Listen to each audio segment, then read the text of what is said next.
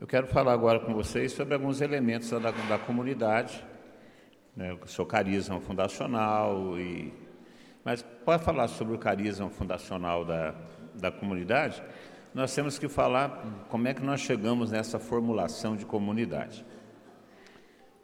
É, essa é uma coisa que, se a gente olhar a história da Javenice, nós vamos ver que desde o começo existe uma, uma formulação de comunidade. É porque é interessante que na diocese, é, essa chamar comunidade, comunidade rural, capela de comunidade, é uma, já é uma tradição.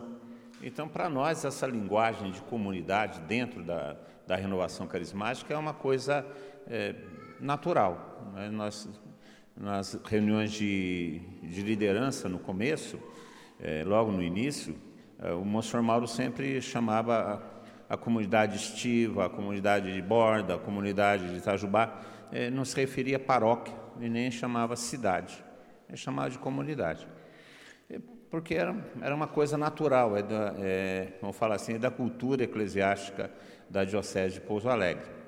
E, e talvez por causa da influência da, uh, das ideias das SEBs, que foram muito fortes aqui na Diocese, ainda são, é, a partir de Medellín, de Puebla, é, quando o Celan é, começou a falar isso muito forte dentro da igreja, e a igreja diocesana assumiu isso como um projeto e, então, as comunidades, comunidades, comunidades sempre foi uma coisa muito comum para nós. Então, chamar a renovação carismática de comunidade ou os grupos de oração de comunidade não era uma coisa grande novidade para a gente.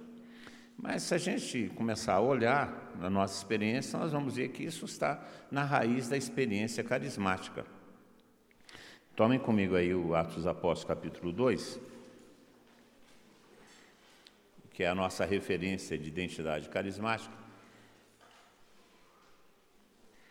E a leitura que nós da Javenice fazemos de Atos, Atos 2 é a seguinte. Eu vou, botar, vou propor para vocês o esquema que nós usamos para ler Atos Apóstolos capítulo 2, e isso desde o começo. Né? Isso é uma herança que nós tivemos do Monsenhor Mauro Tomazini. Eu me recordo dele ainda na sala de palestra antiga, tinha um quadro negro que agora já desapareceu, que o Caruncho comeu. E eu lembro dele com a letrinha pequena dele escrevendo Atos 2 em cima e dividindo em três partes. E falava sobre cada uma dessas partes, falava, essa é a leitura que nós fazemos de Atos 2. E que é a leitura que nós fazemos desde então. Então, Atos dos Apóstolos, capítulo 2, para nós, é a cartilha ou é a, a constituição daquilo que nós somos que a igreja é. Né? Então, a primeira parte de Atos 2, que vai do versículo 1 até o versículo 13, nós encontramos uma experiência do Espírito, com todas as características de uma experiência: fogo, vento, línguas de fogo, profecia, é, manifestação dos carismas, e, e a experiência se caracteriza, pelo versículo 4, todos ficaram cheios do Espírito Santo. E isso é o conteúdo da experiência. É, o, o conteúdo da experiência não é fogo, vento, línguas de fogo, carismas. Isso não é o conteúdo da experiência. Nós temos que distinguir conteúdo ou objeto e forma, ou circunstâncias, ou acidente. Então aqui nós temos as duas coisas: o acidente e o objeto, o conteúdo e a forma. A forma é línguas de fogo, ficaram exaltados, é, ruído como de um vento forte, parecia que estavam bêbados. Isso é forma, é circunstância, é acidente, não é o conteúdo. O conteúdo é o que é, o que é, é efetivamente o que nós estamos presenciando. O conteúdo, o que é, o que dá valor à experiência, é ficar cheio do Espírito Santo. E, e por que, que isso é importante para nós? Porque a gente muitas vezes fica achando que o acidente que é o conteúdo.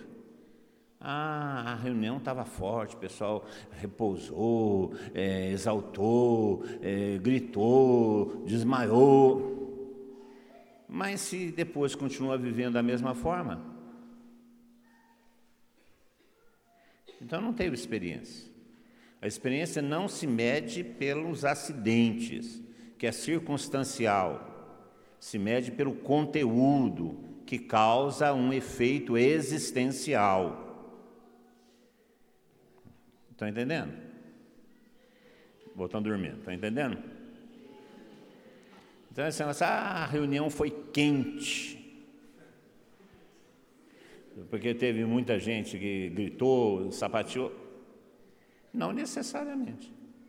Se as pessoas não ficaram cheias do Espírito Santo, não houve uma verdadeira experiência. Houve só emoção, só acidente, só circunstância, que pode ser promovido é, por qualquer meio mecânico, psicológico. Uma boa banda, um bom animador, um bom pregador. Não quer dizer necessariamente uma experiência. Contando essas duas diferenças. Ah, o Padre Jonas conta da história dele que quando ele foi batizado no Espírito Santo, ele estava fazendo uma recuperação de saúde lá em Lorena, no, onde é hoje a, a Faculdade de Filosofia e Faculdade Salesiana de Lorena. Lá era a casa dos padres, ele estava recuperando de saúde, e o padre Haroldo passou por lá e fez uma tarde com os seminaristas sobre batismo no Espírito Santo. O padre Haroldo estava fazendo isso no Brasil todo. E ele pediu para o superior da casa, que hoje é bispo aposentado, Dom Irineu, que ele pudesse participar pelo menos de uma pregação, porque ele estava recuperando-se de tuberculose e não podia estar com o público, não podia sair do quarto. E aí o padre, o padre Irineu, Dom Irineu, permitiu que ele ficasse no corredor escutando o padre Haroldo. E depois o padre Haroldo rezou por ele. Né? E, e ele voltou para o quarto dele e ligou para o padre Haroldo e falou assim, ah, eu não senti nada, não aconteceu nada comigo, não tinti nada, né? Aí ele falou, escreve, ele escreve isso. Ele fala, pois é, não aconteceu nada comigo, eu não, não tive uma exaltação emocional, eu não chorei, eu... E eu falei assim, ah, isso, isso é uma coisa que não... Ele disse que acordou mais cedo que o costume, com a vontade louca de ler a Sagrada Escritura. E que a oração dele parecia que ele nunca tinha rezado na vida. Que ele foi celebrar a missa diária, que ele tinha uma devoção pela Eucaristia que ele nunca tinha visto na sua vocação. Eu falei assim: alguma coisa aconteceu comigo. É, isso é batismo no Espírito Santo. Então, são duas coisas diferentes. Uma coisa é a circunstância, o acidente, a forma. Outra coisa é o conteúdo. Nos interessa o conteúdo, não nos interessa a forma. Porque a forma é circunstancial. Hoje é de um jeito, amanhã é de outro jeito, depois de outro jeito. Nós vamos ver na Sagrada Escritura diversas maneiras como que Deus se manifestou, que pessoas tiveram experiência de Deus. Na, na história da igreja, nós vamos ver diversas experiências de místicos e de santos com Deus, de diversas formas. Portanto, não existe uma, um, critério em relação à forma. Existe sim um critério em relação ao conteúdo, ficar cheio do Espírito Santo. O que é ficar cheio do Espírito Santo? É ficar vazio de si mesmo. Porque você não tem jeito de ficar cheio do Espírito Santo se você estiver cheio de você mesmo. Portanto, a experiência de ficar cheio do Espírito Santo é, em primeiro lugar, uma experiência de conversão. Conversão radical. Segundo, é uma experiência de submissão total à vontade de Deus, obediência. Terceiro, é um desejo imenso de santidade, porque o Espírito é santo. Aí você tem um conteúdo carismas, choro, ranger de dentes, né, choro, etc. Isso faz parte, faz parte. Para alguns é mais sereno, para outros é um pouco mais escandaloso, faz parte. Mas não é o fundamental. O fundamental é o conteúdo. E o conteúdo é todos ficaram cheios do Espírito Santo. Vejam que isso se repete no capítulo 4, no versículo 31, quando eles rezaram para que Deus nos assistisse novamente por causa da perseguição, no versículo 31, na segunda parte, eles falam: todos ficaram cheios do Espírito Santo. Todos ficaram cheios do Espírito Santo. Então, isso é, é o que nós lemos. A experiência do Espírito, o essencial é o conteúdo, ficar cheio do Espírito Santo. E isso acontece de uma maneira experiencial. O que quer dizer isso? Nós percebemos que isso acontece conosco. E as pessoas também percebem que isso acontece conosco. Que houve uma mudança na nossa vida. É perceptível. Quando nós temos uma autêntica experiência do Espírito, é perceptível pelos outros é, que houve alguma coisa com a gente. Né? Eu lembro que no começo da renovação, as experiências mais doidas, né, de experiência de batismo no Espírito Santo e tudo mais, pessoal falava que nós tínhamos endoidado. Hoje em dia, não. Hoje em dia tem gente mais louca que a gente por aí. Tem uns caras que têm uns tipos de vida que não é nem cristão, né, mas é muito mais doido que a gente. Nós somos até bem centrados, nós sabemos em quem nós colocamos nossa confiança, né, o que, que nós estamos buscando, então nós somos até meio serenos. Né? Mas no começo, é, impor as mãos sobre as pessoas, rezar para cura, rezar em línguas, falar em nome de Deus, profetiza. Nossa Senhora, isso era um, uma loucura. Eu me recordo, um dia nós estávamos na casa de um grupo de oração, lá na casa do Felipe, lá em Itajubá, lá perto do Major João Pereira. O Felipe morava ali atrás, perto da, da igreja da Vila Vicentina, atrás, perto do Major João Pereira. Nós estávamos num grupo de oração na casa dele e tinha uma, uma superiora das irmãs da Providência de Gap, que tem o Colégio das Irmãs, o convento. É, a superiora, uma francesa, né, por, brasileira, mas estava morando na França há muitos anos. É, uma senhora toda esticada, né? É, fina, né? que nem minha avó dizia. E nós rezando, ela com a gente, ela estava vindo da França, da, renovação lá, e Deus me deu uma profecia, eu parei na frente dela e falei assim, e a senhora fique nua. Nossa senhora, já pensou? A velha quase caiu no chão, o pessoal quase me deu um tapa na orelha, onde já se viu falar isso para coisa? Aí ela começou a chorar e falou assim, de fato, eu preciso me despedir de minha vaidade, de minha... Quer dizer, era a palavra de Deus mesmo. Hoje em dia eu não faria isso. Ia chamar no canto e falar um pouco mais. Então, era uma doideira. As pessoas né, viam alguma coisa está acontecendo com essa pessoa. A maneira de ver a vida, os valores que se assume, isso vai aparecer em nossa vida. Mas não é por causa da experiência emocional, é por causa do conteúdo. Porque se for só pela experiência emocional, pela forma, a gente não dura, a gente não persevera. Se nós formos buscar a experiência de Deus só por sua parte emocional, afetiva, espetáculo, a gente não persevera. A gente só persevera se nós tivermos uma autêntica experiência, conteúdo. Aí a gente persevera.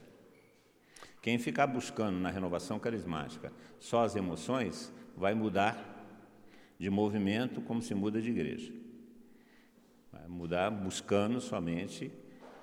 De vez em quando a gente escuta isso aqui, ah, no começo era muito mais quente.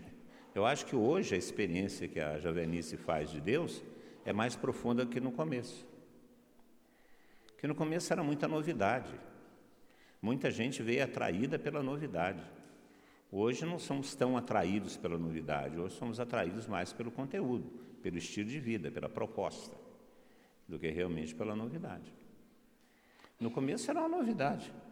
Falavam que nós éramos protestantes, que estavam querendo protestantinizar a Igreja Católica. Fantástico. Nós fomos pregar lá na Roseta, no Alto da Serra, fomos numa semana, Palhamos uma semana e voltamos na outra semana fazer um grupo de oração que tinha combinado. Aí a dona da, da igreja, né, aquela que toma conta da chave, não abriu a chave e ficou esperando a gente lá. Eu falei assim, mas por que, que a senhora não abriu para você? Não, o padre veio aqui, o padre eu conheço ele, o padre Geraldinho. É, o, o Geraldo Gueiro, não o Geraldinho que está por lá, o Geraldo Gueiro, os missionários do Sagrado Coração. Não, o padre esteve aqui e falou que vocês são tudo protestantes, não pode abrir igreja para vocês não. Falei assim, eu falei para eles, padre, mas eles estão com um terço na mão, disfarçados.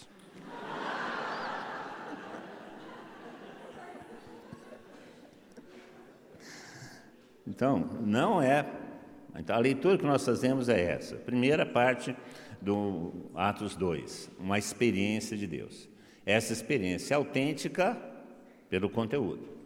Quando existe em nós uma experiência existencial, uma mudança de nossos critérios e valores, uma mudança dos nossos objetivos de vida, ou seja, conversão, santidade. Né? É isso que, que caracteriza. A segunda parte de Atos 2 é a missão. Aí, a partir do versículo 14 até o versículo 41, Pedro começa a pregar o Evangelho. Quando nós experimentamos autenticamente o Espírito, ele nos impulsiona a anunciar as verdades. É, o apóstolo já falava, nós não podemos nos, nos calar diante das maravilhas que nós assistimos. Então, a experiência do Espírito nos impulsiona a pregar o Evangelho. Mas não pregar o Evangelho de qualquer forma, pregar o Evangelho com poder. Pregar o Evangelho com poder. Porque os carismas se manifestam aqui. Eles ouviam em sua própria língua, tiveram seus corações compungidos, quiseram participar daquela experiência que eles estavam é, presenciando. Então, existe uma ação do Espírito na, na missão, na evangelização. Tanto é que eles vão perguntar: o que, é que nós devemos fazer? Converter-se, mudar de vida, arrepender-se seus pecados, serem batizados em nome do Senhor Jesus Cristo, ou seja, uma nova vida, nascer de novo, que é o objetivo da evangelização. Portanto, a experiência do Espírito nos leva à missão. Não é uma coisa intimista, né? ficar para nós mesmos. Não, é, porque a gente tem de vez em quando aí uns grupos de oração que a gente chama, grupo de oração é ninho de gato. Você já viu ninho de gato? A ninho de gato fica todo mundo coladinho, pertinho do outro, tudo zoinho fechado, miando, e lambendo um ao outro. É que a gente tem de vez em quando aí, uns, uns grupos de oração ninho de gato, né? Tudo um joinha fechado, pertinho, e missão nada. Missão nada, né? E vocês sabem o que, é que os gatos ficam lambendo uns nos outros, né? A porcaria que um outro fez, eles ficam lambendo uns aos outros, limpando a porcaria, né? Então é isso mesmo. É, tem muito grupo ninho de gato, não tem missão. Se não tem missão, não teve experiência. Ah, mas quem sou eu? Eu vou dar uma resposta para você que fala assim: quem sou eu? É você mesmo. Quem que você queria fosse? Vai. Bobagem, quem sou eu? Você mesmo. Aí é comigo? É com você mesmo. Vai. A experiência necessariamente nos leva à missão. É a primeira, primeira sinal. Eu lembro da, quando eu tive a experiência do Espírito, eu fiquei, eu sabia muito pouco da Sagrada Escritura, ainda sei pouco. E, e eu ficava impressionado com, com a Sagrada Escritura, fiquei, foi o, o, meu, o primeiro impulso foi ler a, a Bíblia, eu li que nem um cupim, entrei em Gênesis, saí em Apocalipse, entrei em Apocalipse, saí em Gênesis de novo, porque não, não consegui entender tudo, nem entendo, e, mas foi impressionante. Aí eu queria pregar a Sagrada Escritura, queria pregar a Bíblia.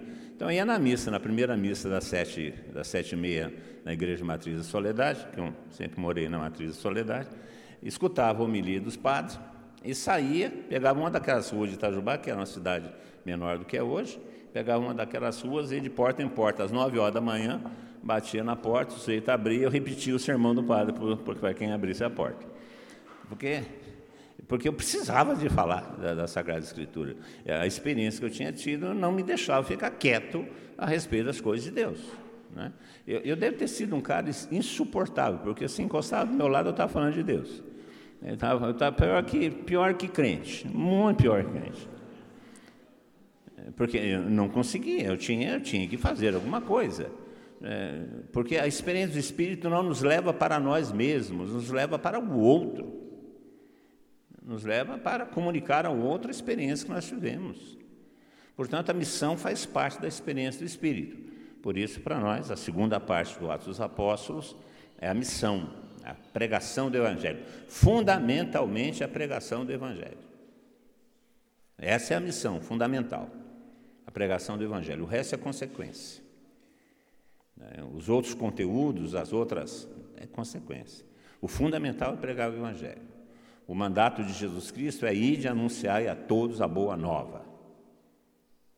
Esse é, esse é o mandato, né? é a grande missão. Né? E o Espírito nos impulsiona para isso. É, quando a gente o Atos 4, que foi a primeira crise da igreja, eles pedem de novo um derramamento do Espírito Santo para anunciar a palavra. Para anunciar a palavra. Porque é lógico, o Espírito é o Espírito da profecia. O Espírito é o Espírito que vem do Verbo, e, portanto, o Espírito é a comunicação. O Espírito nos leva a comunicar. Portanto, segundo, missão. Então, acorda o seu irmão aí e fala: primeira experiência, segundo, missão.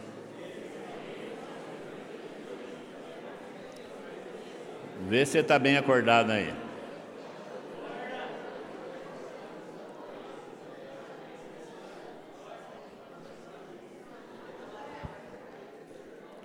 E o terceiro elemento da experiência de Pentecostes vai a partir do capítulo do versículo 42. Eles eram perseverantes em ouvir o ensinamento dos apóstolos, comunhão fraterna, e aí descreve a comunidade cristã. Portanto, faz parte da experiência do Espírito a vida em comunidade. É, sem a vida de comunidade, a experiência do Espírito é incompleta. É incompleta. A vida de comunidade faz parte da vida do Espírito. A nossa vocação cristã é uma vocação comunitária, necessariamente. Porque o Espírito que nos é dado, o Espírito Santo, é o Espírito da comunidade. O Pai, o Filho e o Espírito Santo são uma comunidade. E essa comunidade é formada na comunhão do Espírito Santo, no Espírito Santo. Portanto, quando o Espírito Santo é dado, ele tende a gerar em quem ele é dado aquilo que ele é na Trindade, o espírito de comunidade. Portanto, ao nos ser dado, ele nos vocaciona à vida comunitária, às diversas formas de vida comunitária, mas a vida comunitária necessariamente. O cristianismo é uma religião comunitária, não é uma, uma religião individualizada, é uma religião comunitária. E, e se nós perdemos força nesses dois mil anos de história cristã, nós perdemos força porque nós perdemos a vida comunitária. É, é terrível.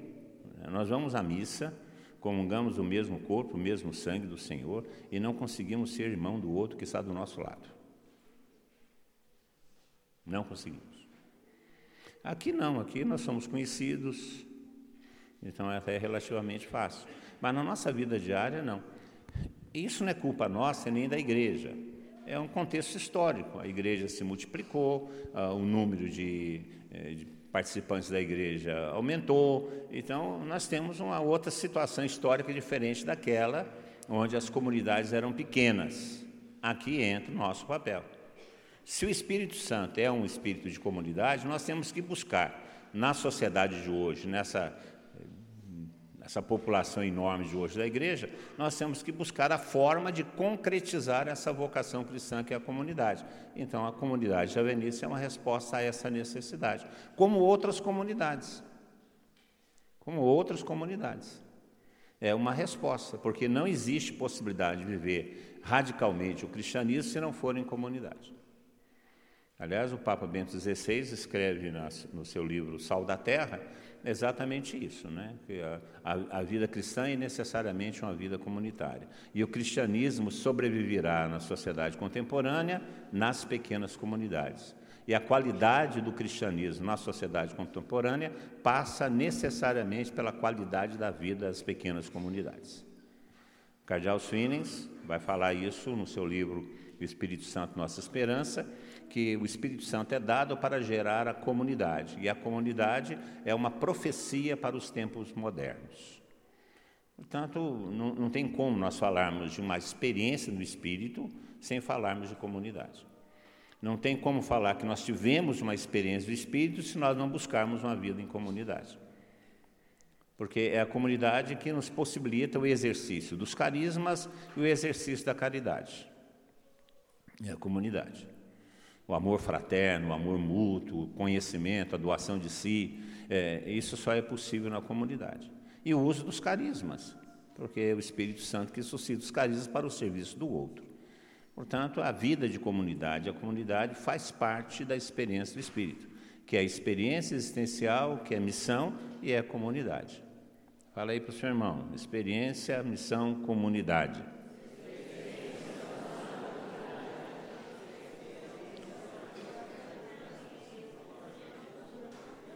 Então, essa é a, a experiência do Espírito. Né? Que Pentecostes não é só um capítulo do Atos dos Apóstolos, é a narrativa da experiência do Espírito nos tempos cristãos. É o Senhor quem derrama o Espírito Santo que é uma experiência existencial que gera, naquele que se experimenta, a missão e a vida de comunidade. Porque a vida cristã é missão e vida de comunidade. Não tem jeito, não tem jeito. Isso é, é um passo adiante naquilo que nós tínhamos no começo. Né? No começo nós tínhamos a ideia do grupo de oração como o lugar para a experiência do Espírito. Depois nós entendemos que o grupo de oração, além de ser um lugar para a experiência do Espírito, era um lugar também para a evangelização daqueles que chegavam pela primeira vez. Então nós tínhamos os dois elementos no grupo de oração: a experiência no Espírito e a evangelização. Mas nós não tínhamos o terceiro elemento, que era a comunidade, porque aonde vai se viver a vida nova despertada pela evangelização? Na, na comunidade.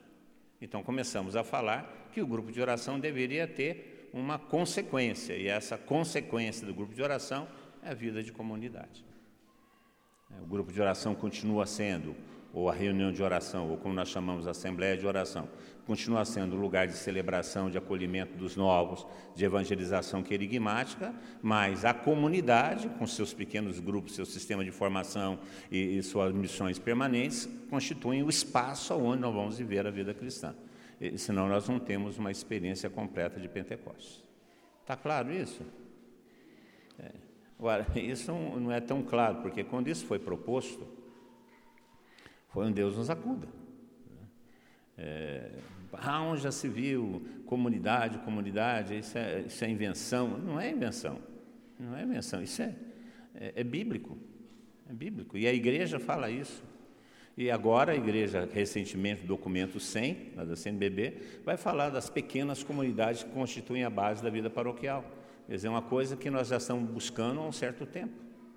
Não é uma, não é uma coisa, para nós não é, não é novidade, porque lá atrás, nos anos 70, quando começamos, o Monsenhor já falava isso, nós temos que dar o outro passo, nós temos que dar o outro passo. Né? E, infelizmente, esse passo nós não conseguimos dar enquanto o rosto estava vivo.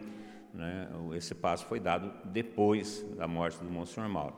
É, mas nós estávamos caminhando para isso, porque a nossa linguagem já era comunitária, já nos tratávamos como, é, como comunidade, mas não tínhamos efetivado isso ainda.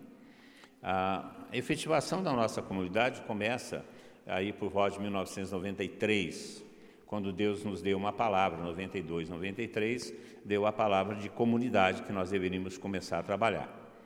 Nessa época, em 90 e pouco, nós estávamos passando por um processo na renovação carismática chamado de ofensiva nacional, que era a responsabilidade nossa de coordenar, que era a articulação da renovação carismática em suas expressões. É, essa ofensiva nacional vinha para organizar ou institucionalizar a renovação a pedido dos bispos no Brasil. A conversa foi muito interessante.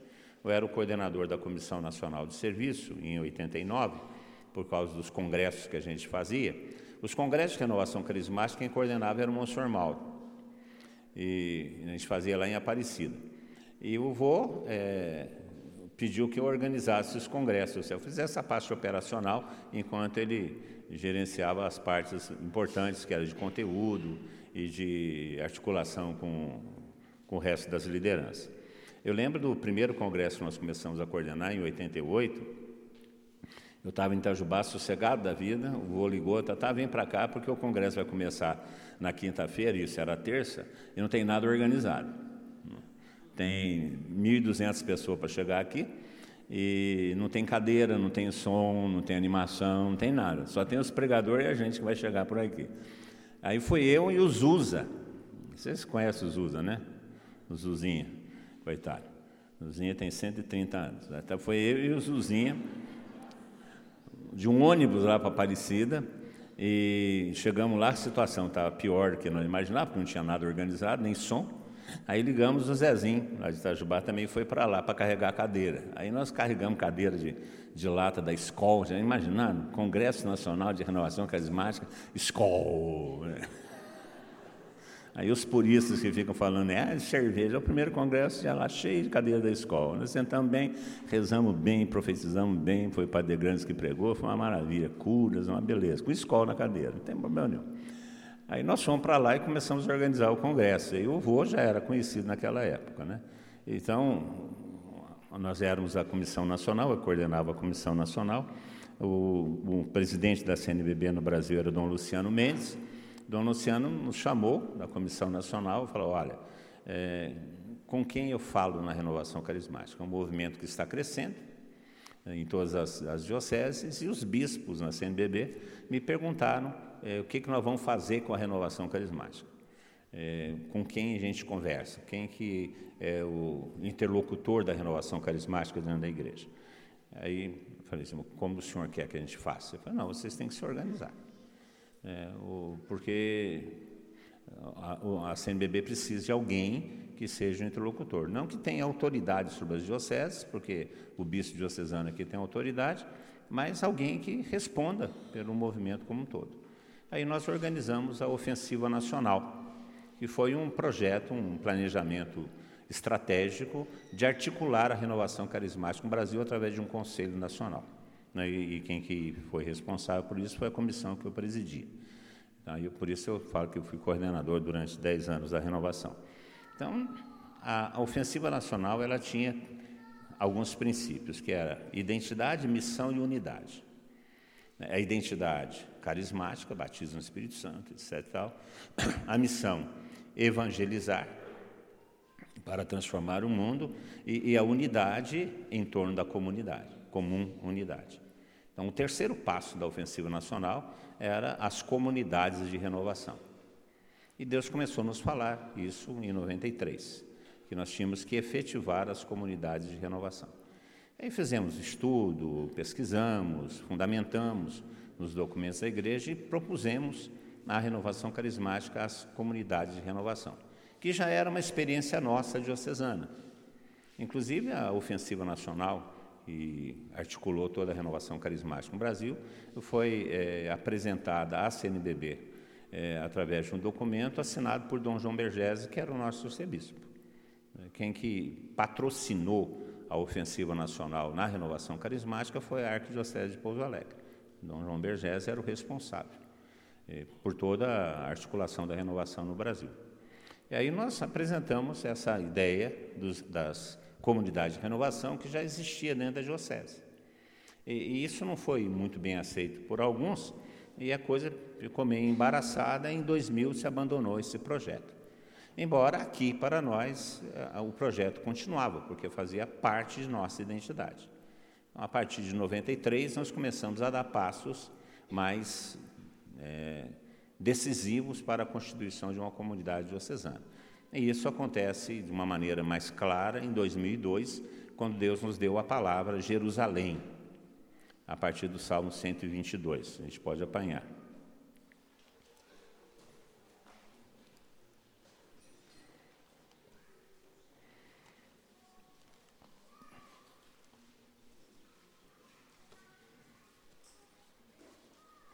Nós estávamos cantando esse salmo agora mesmo.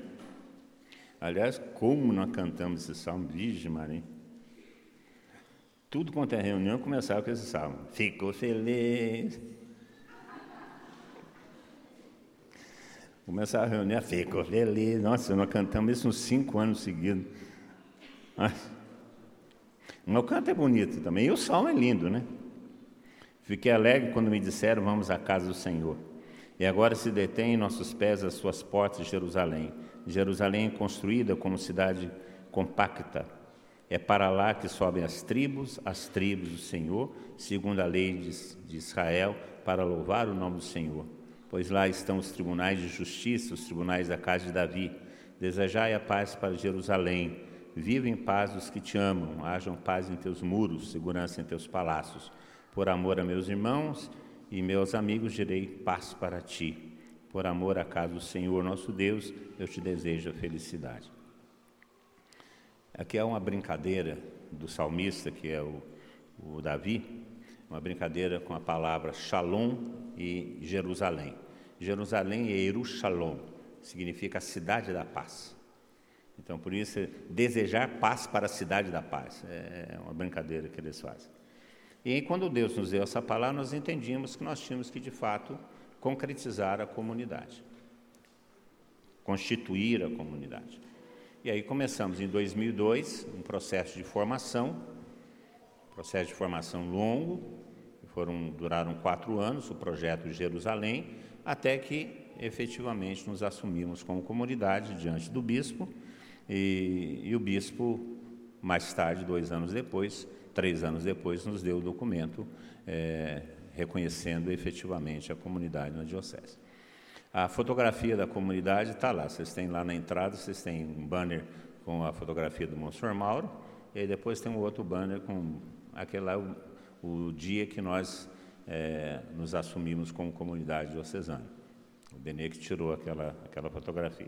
Tem uns lá que já morreram, tem outros que já sumiram, né? mas tem alguns lá que perseveraram, né? estamos lá ainda. Então, é, a vida da comunidade faz parte dessa identidade carismática, que sempre esteve presente no nosso caminho, mas que vai se efetivar a partir da década de 90, quando nós começamos a dar os passos já mais decisivos para a constituição de uma comunidade, como nós nos constituímos na Diocese. Bom, isso tudo para falar sobre o carisma fundacional. Para a gente poder situar o nosso contexto, onde nós estamos, né? porque a comunidade ela não surgiu assim, né? de repente, pá.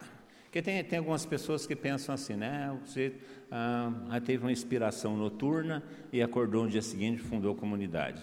Olha, quando a gente começa a pesquisar a história da igreja, nós vemos que as grandes comunidades cristãs eh, não foram fundadas da noite para o dia. Foi um processo, um processo longo, processo muitas vezes que demorou anos para que o fundador, para que aquele grupo de fundadores chegasse à, conclusão de uma ordem religiosa, de um, uma confraria, de uma irmandade, é, de uma comunidade. São é, long, anos longos. Por exemplo, as mais evidentes comunidades que nós conhecemos. A Canção Nova, por exemplo, que é uma das mais antigas de renovação. O Padre Jonas não fundou comunidade assim. É, teve a reunião com os jovens, aí vocacionou alguns jovens, fez o desafio para os jovens. Isso é uma outra história, porque eu estava no desafio da comunidade Canção Nova. Quando nós íamos para lá, eu e o Beteu estávamos. Aí o Padre Jonas fez o desafio. Quem dos seis jovens quiserem ter uma experiência de dois anos de vida comunitária, é, vem falar comigo. Né? Nós fomos, né? Aí, quando nós chegamos aqui em Pouso Alegre, na nossa diocese, o Monsenhor Mauro estava sabendo, ligou, não, não, não, vocês são diocesanos, nada de ir para o Vale do Paraíba. Aí nós ficamos para o lado de cá, né? não fomos para o lado de lá, né? ficamos na renovação diocesana. Porque era a nossa vocação é, é, diocesana, mas foi um longo processo, dois anos, depois mais um ano, aí até a constituição do primeiro núcleo, depois o nome, comunidade não é da noite para o dia. Também conosco foi assim. Caminhamos na experiência do Espírito, fomos descobrindo a leitura correta de, do Atos 2, que é a nossa, nossa palavra mais do que fundante, mais do que Javenice Atos 2, é, porque é a nossa experiência, fomos descobrindo, fomos vendo que nós já tínhamos sinais de comunidade na nossa maneira de organizar, e aí, na década de de 90, a partir de 93, com a ofensiva nacional, começamos de fato a dar passos é, para a constituição de uma comunidade que se efetiva em, em 2008. Então, é, é, um, é um processo, é um processo, mas faz parte da experiência do Espírito. Volto a dizer, não existe uma experiência do Espírito sem vida comunitária. Então, esse Salmo 122 e a palavra Jerusalém foi a palavra que deu o rumo para a efetiva comunidade javenice.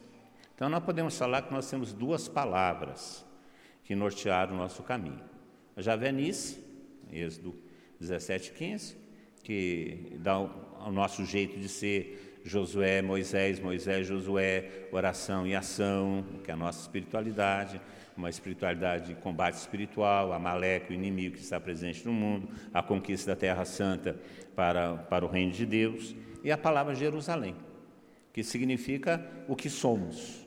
Né? Somos uma comunidade construída, um lugar onde as tribos podem chegar, portanto, não é uma comunidade homogênea, nós somos formados por diversos núcleos comunitários, são as diversas tribos que sobem para a mesma comunidade, que têm seus tribunais, ou seja, comuns, as suas atividades comuns, as suas atividades que constituem a comunidade de forma comum. Então, o Salmo nos descrevia e dava para nós o rumo de comunidade e que nós efetivamente assumimos e somos até hoje, né?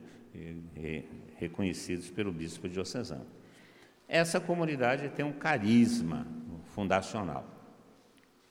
O que, que é o carisma fundacional? O carisma fundacional é aquele que dá a identidade, representa a identidade e a missão da comunidade. O que, que nós somos e o que, que nós devemos fazer nos é dado pelo carisma fundacional. É, ah, como é que surge o carisma fundacional? Aí o fundador, que é o Monsenhor Mauro, acordou um dia e falou: Nosso carisma fundacional é. É mesmo um processo de discernimento, de olhando na vida, na história da comunidade, para ver o que, que Deus tem feito conosco, para a gente reconhecer aquilo que Deus já fez. Então, que, que Deus fez, a gente reconhece e aí explicita, deixa de maneira explícita aquilo que nós identificamos como o que somos e o que nós devemos fazer. É isso que é o carisma fundacional. O carisma fundacional ele representa uma necessidade da igreja para ser autêntico, ele precisa representar uma necessidade da igreja, precisa ser original quanto à sua execução, original quanto à sua execução, precisa gerar formas de engajamento e de vida fraterna, ele precisa causar escândalo e gerar perseguição. Senão não é carisma fundacional. Eu acho fantástico esse negócio de causar escândalo e gerar perseguição. Esse, se for só por esse, nós somos carisma autêntico, né? Porque escândalo nós já causamos. Gente, quando você fala dos Timóteos, os caras que estão aí dois anos por conta, o pessoal acha que isso é loucura. Ah, os pais não entendem isso, não. Eu também não entendo, não. Mas é, tudo bem, tem gente que está disposto. Né? Quando a gente fala dos jovens que resolvem vir para a missão, os cristificar da vida, os, os acampamentos, o, o pessoal fica espantado nas paróquias. Aí os velhos nas paróquias resolvem para o grupo de oração se mexer, mexer com essa juventude que não. Nossa, são, fica, vem para pastoral, é mais tranquilo. Não, vocês vão para aquele negócio, aquela invenção daquele povo lá da Javenice, parece testemunho de Jeová, Javenice, né? Então, a gente causa escândalo. Né? Por isso a gente é perseguido. Vocês já perceberam? Vocês são perseguidos ou não são perseguidos? É, esse povo lá, da carismática. Vocês nunca ouviram isso, não? Nossa Senhora. Esse povo lá da carismática. Né? Então, nesse aspecto, nós somos originais, nós somos, causamos escândalo e somos perseguidos. Nós temos que ver se nós somos também, se somos uma necessidade. Somos. Ah, o carisma gera uma necessidade. E existe necessidade de evangelização e formação na diocese? Existe. Então, é uma necessidade. É original quanto à sua, forma, sua forma de executar. Bom, evangelizar e formar não é uma coisa exclusiva da javenice, porque tem outros que fazem isso. Mas da maneira como nós fazemos, só nós sabemos fazer. Então, é original, porque só nós fazemos do jeito que nós fazemos. Então, é o jeito nosso de fazer. É o jeito nosso de fazer. Então, existe uma necessidade e uma originalidade no jeito de fazer. Essa, essa maneira de fazer gera uma, uma forma de viver, um estilo de vida, que é o nosso jeito de, fazer, de, jeito de ser, e um, engajamento na, na, forma comunitária. Portanto, o nosso carisma, ele se insere dentro da teologia dos carismas como um carisma autêntico. E mais, esse carisma é reconhecido através de um decreto pela autoridade que reconhece o carisma, que é o bispo diocesano. Então, além de tudo, ele tem o reconhecimento canônico. Portanto, o nosso carisma é um carisma que alimenta a vida da comunidade e determina a nossa missão. Qual que é o nosso carisma? A, formação é, a formulação é longa, né? porque tem que ser bem explícito. Quando a gente vai escrever o estatuto, era exigido que a gente. O estatuto foi escrito, mandado para a diocese, o canonista leu, devolveu, eh, nós fizemos as emendas que o canonista exigiu, mandamos de volta, leu de novo, é, fez as reformas que tinha feito, e consultamos é, advogados para poder ver se estava correto ou não. Quem fez a nossa revisão foi o Fanucci. Mandamos de volta para a Cúria, a Cúria leu, reformou de novo, mandou de volta para a gente até chegar onde nós estamos. Né?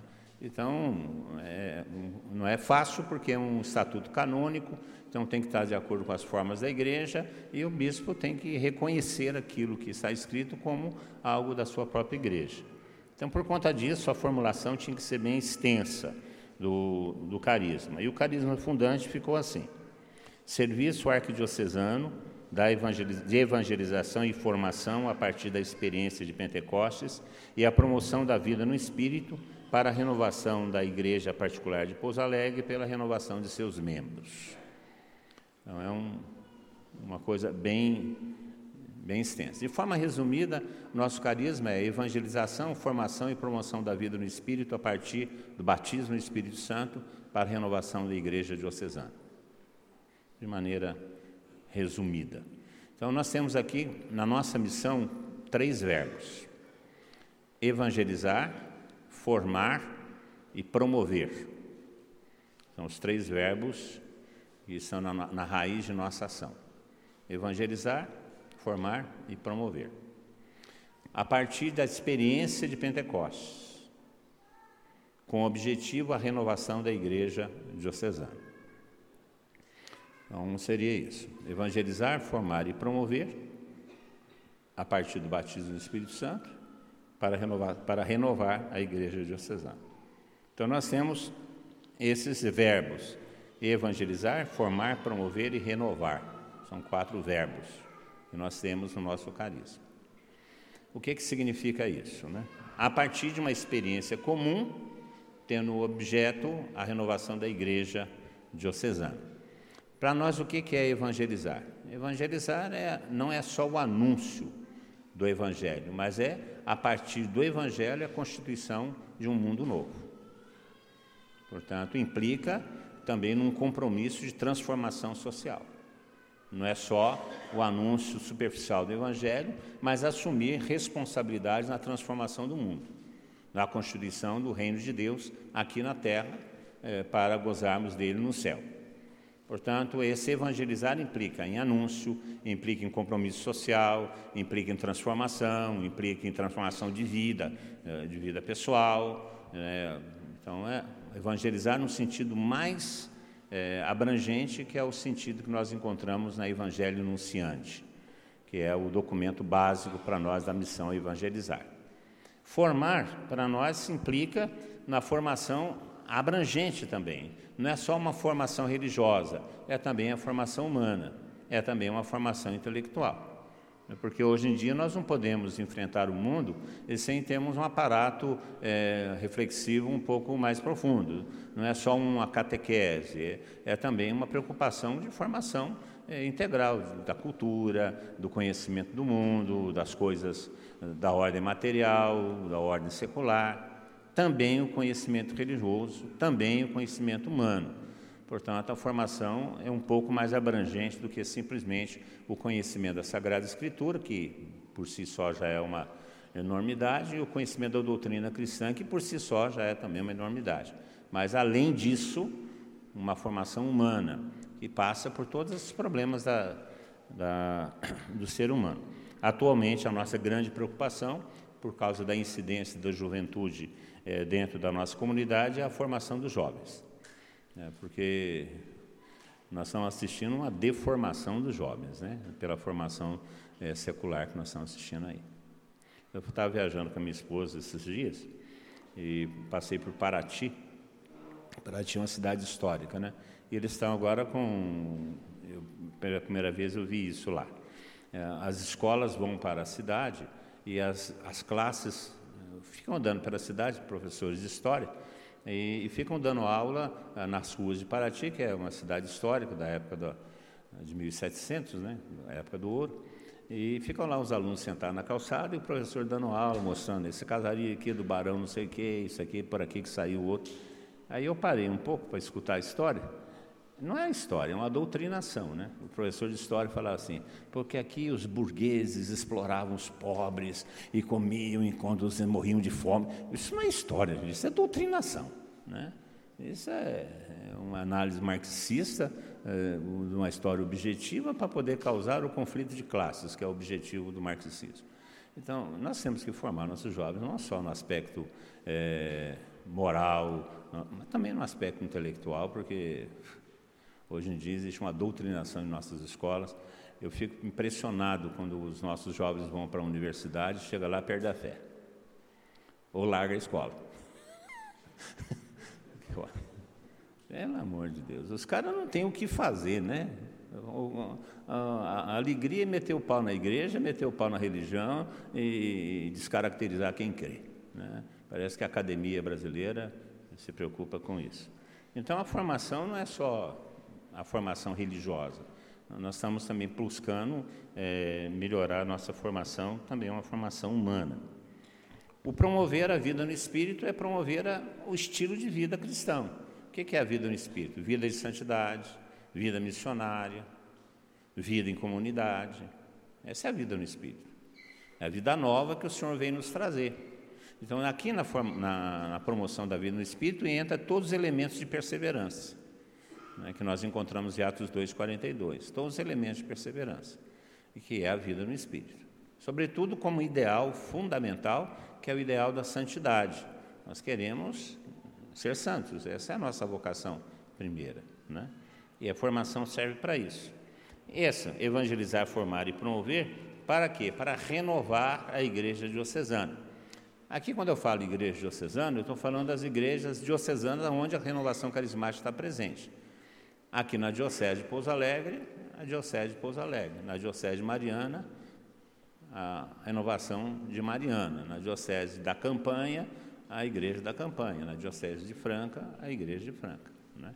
Falando na Diocese da campanha, o pessoal que está aí de São Lourenço, eu conversei com Dom Pedro já sobre o estatuto, já apresentei, já tive uma audiência com o chanceler e o vigário-geral, a reunião juramentada, escrita em ata, foi até bonito a reunião. E o Dom Pedro é um bispo muito simpático, já conheci como bispo auxiliar do, do Rio de Janeiro. Ele está observando para saber se vai dar ou não vai dar o reconhecimento canônico, mas eu acredito que sai.